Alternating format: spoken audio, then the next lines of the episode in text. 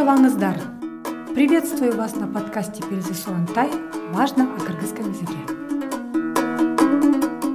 Приступаем к знакомству с временами глаголов, с их суффиксами и личными окончаниями. Сегодня тема нашего подкаста – образование значение сказуемость единственного числа. Не пугайтесь длинного названия и обилия терминологии. Простыми словами хотела бы вам объяснить, Типичные ошибки слушателей у нас на курсах. Что это за ошибки? Давайте рассмотрим на примере. Помните в скетч комедий-шоу «Большие люди Джо», в котором, как всегда, много юмора? Ростислав Ященко в эпизоде, где он заходит к похищенной девушке, говорит «Булмен, урус бала». В фильме это все уместно. Я ни в коем случае не нацелена критиковать авторов и всю блестящую команду. Этот эпизод я взяла для примера. Так вот, на родном языке все правильно. Он говорит «это я, русский парень». Но в кыргызском языке этого мало, потому что просто бала – это безличное. Эту же ошибку допускают наши слушатели. Допустим, все мы знаем конструкцию Менина «тым Оля». Меня зовут Оля. Здесь все правильно. А если возьмем знакомство просто «я Оля»,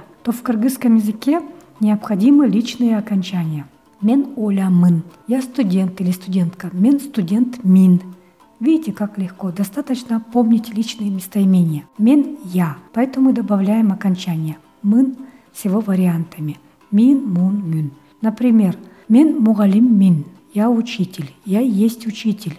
Значение «я работаю учителем». Сен – ты. Местоимение второго лица единственного числа. Добавляем к словам варианты окончаний. Сын, син, сун, сюн. Например, сен Оля сын, ты Оля. Улу старший. Улу сун, ты старший. Гичу младший. Гичу сюн, ты младшая и так далее. Вот видите, как легко и просто. Сись – это личное местоимение единственного числа вежливой формы. Тогда получается сись Оля сыз, вы Оля. Сись мугалим сись, вы учитель. Сись улу сус, вы старший. Сись гичу сюсь, вы младший. Ал – местоимение третьего лица единственного числа.